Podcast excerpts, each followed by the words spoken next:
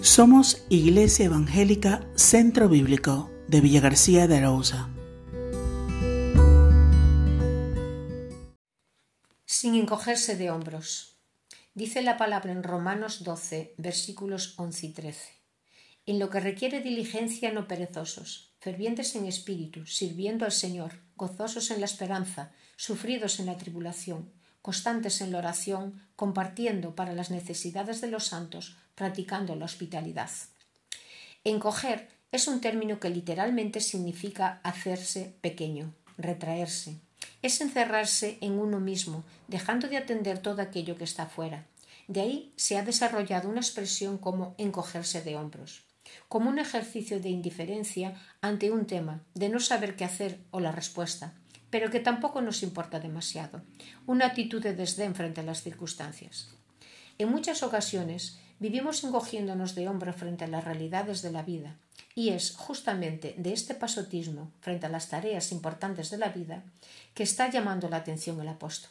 Frente a todo lo que requiere diligencia, apremio, no seas perezoso, no te escondas, sino enfréntalo. Ahora bien, ¿qué es lo apremiante de la vida?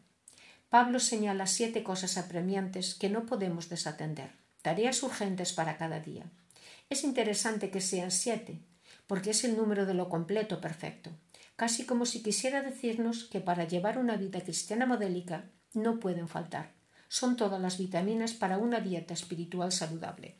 Primera, fervientes en espíritu, apasionados en las cosas espirituales, no ver la vida espiritual como algo gravoso, molesto o aburrido, para Pablo no le era molesto predicar las mismas cosas, porque estaba apasionado del mensaje que comunicaba.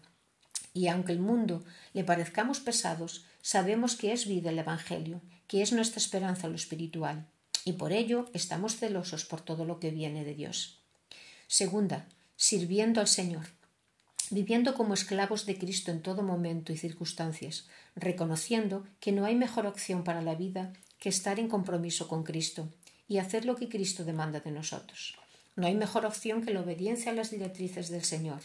Eso es lo que nos conduce hacia la gloria. Tercero, gozosos en la esperanza, encontrando la alegría no en la tierra, sino en el futuro celestial en la presencia de Dios. La alegría del creyente no está sujeta a los triunfos del efímero, sino que está anclada de forma segura en la casa del Padre, donde está nuestro hogar. En medio de tiempos de necesidad y hambre en la tierra, Dios llama a Isaac a permanecer en medio de las luchas, sabiendo que Dios está con él y le bendecirá. Génesis 26, versículo 3. Cuarto, sufridos en la tribulación. Y ante las aflicciones, pruebas y luchas que son reales en la vida, el apóstol dice paciencia, que es la palabra que se traduce por sufridos, soportar, resistir, sabiendo que es leve y momentánea. Segunda de Corintios 4, versículo 17, y que no tiene comparación con la esperanza de gloria preparada para nosotros. Quinto, constantes en la oración. Hacerse fuerte en la oración, buscar constantemente, atendiendo continuamente la, la oración. Nuestra fuerza para poder soportar las luchas del presente solo la, la encontramos en la presencia de Dios. Cuando las circunstancias más se levanta contra el creyente, tanto más tiempo debe dedicar a buscar la presencia de Dios por la oración. Necesitamos mover el poder de Dios para soportar y perseverar. Sexto, compartiendo para las necesidades de los santos.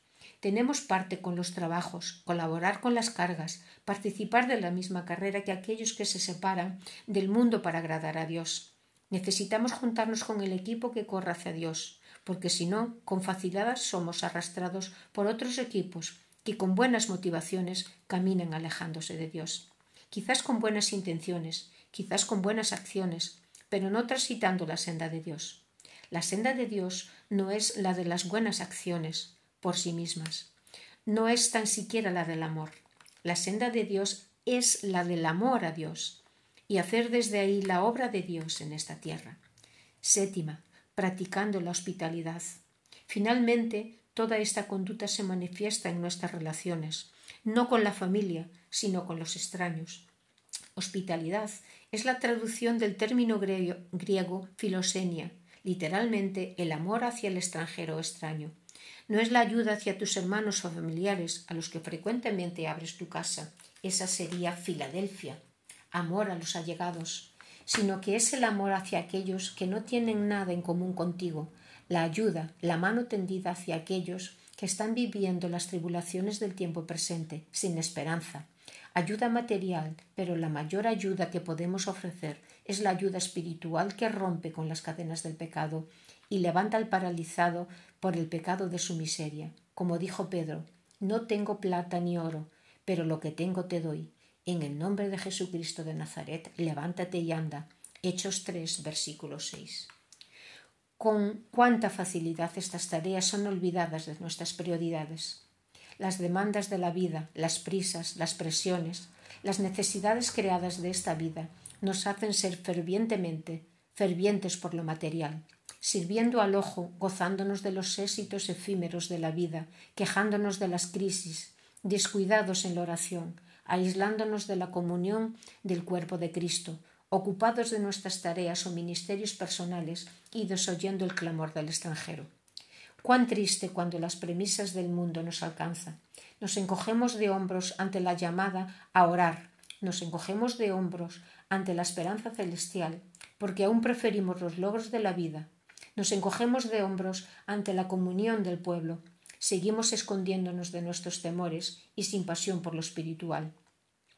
Solo hay una experiencia de fe completa, cuando deje de encogerme de hombros, deje de vivir como si lo espiritual fuese secundario y ponga a Dios como prioridad en mi vida.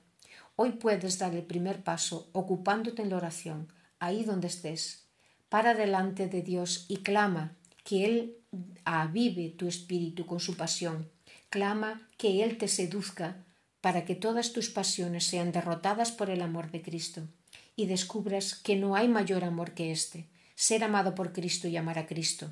Oh Dios, quiera que en este día puedas clamar con Jeremías, me sedujiste, oh Jehová, y fui seducido, más fuerte fuiste que yo, y me venciste. O como traduce la Reina Valera de 1909, alucinástesme. ¿Estás alucinado con tu Dios? Amén.